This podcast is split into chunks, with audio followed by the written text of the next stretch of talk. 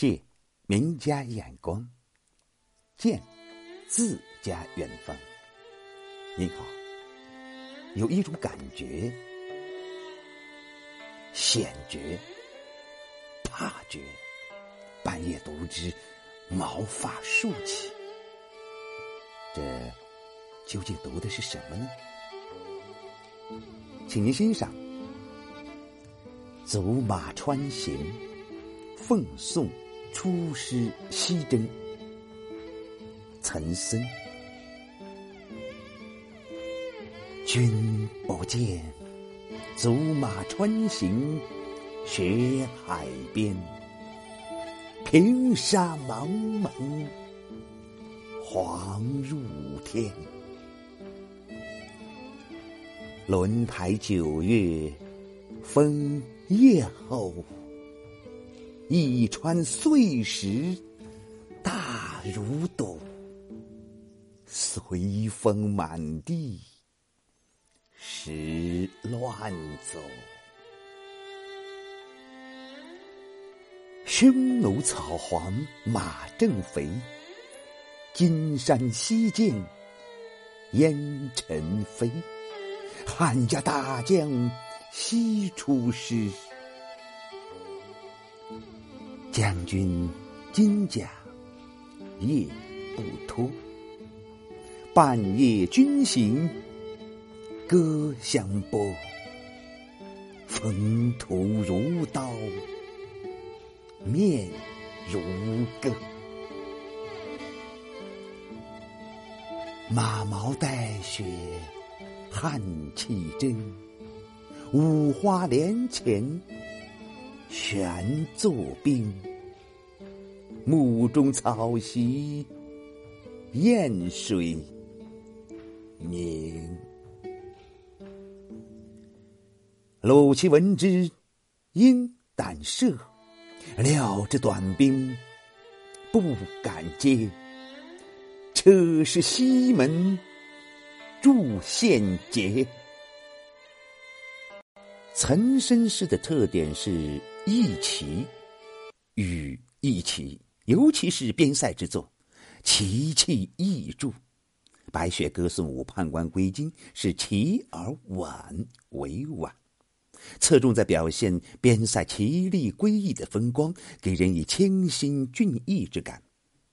这首诗则是奇而壮。雄壮之壮，风沙的猛烈，人物的豪迈，都给人以雄浑壮美之感。诗人在任安西北庭节度判官时，封长清出兵去征波仙，他便写下了这首诗为风送行。为了表现边防将士高昂的爱国精神。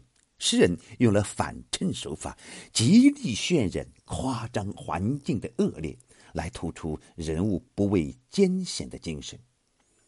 首先是围绕着“风”字来落笔，描写出征的自然环境。这次出征将经过走马川、雪海边，穿进戈壁沙漠，平沙茫茫，黄入天。这是典型的绝域风沙景色，狂风怒卷，黄沙飞扬，遮天蔽日，迷迷蒙蒙，一派混沌景象。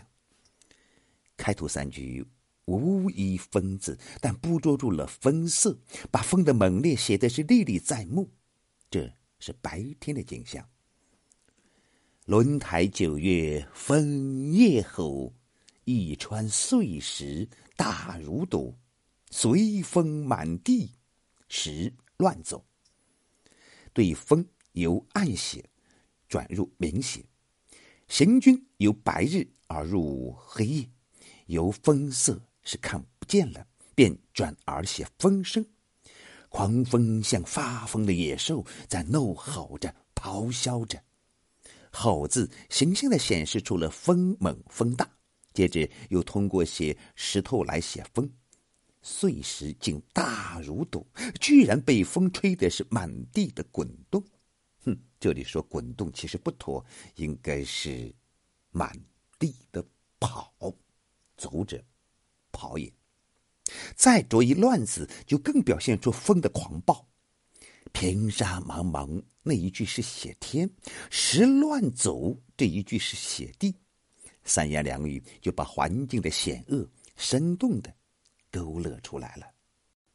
下面写匈奴利用草黄马肥的时机发动了进攻，金山西见烟尘飞，烟尘飞三字形容报警的烽烟同匈奴铁骑卷起的尘土一起飞扬。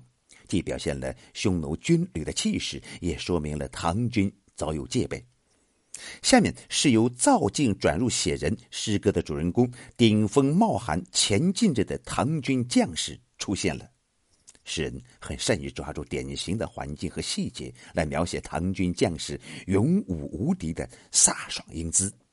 如环境是夜间，将军金甲夜不脱，以夜不脱甲。写将军重任在肩，以身作则。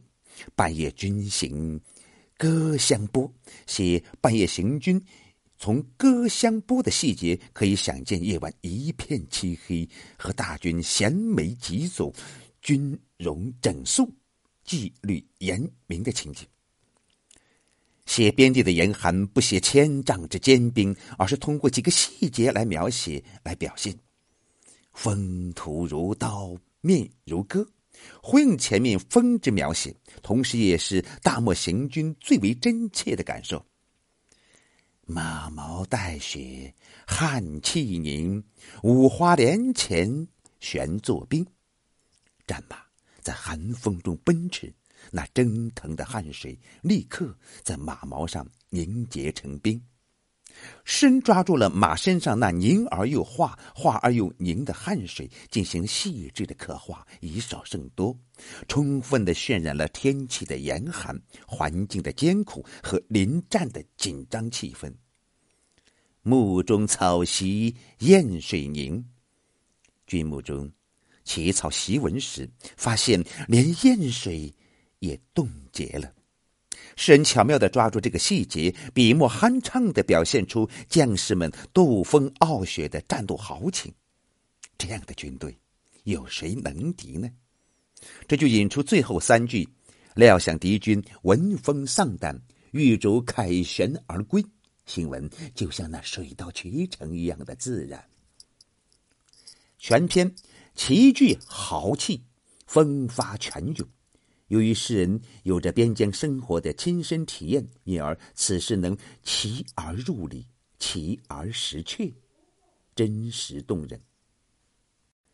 全诗句句用韵，三句一转，韵味密集，换韵频数，节奏急促有力，情韵灵活流荡，声调激越豪迈，犹如音乐中的。进行曲。谢谢收听，再会。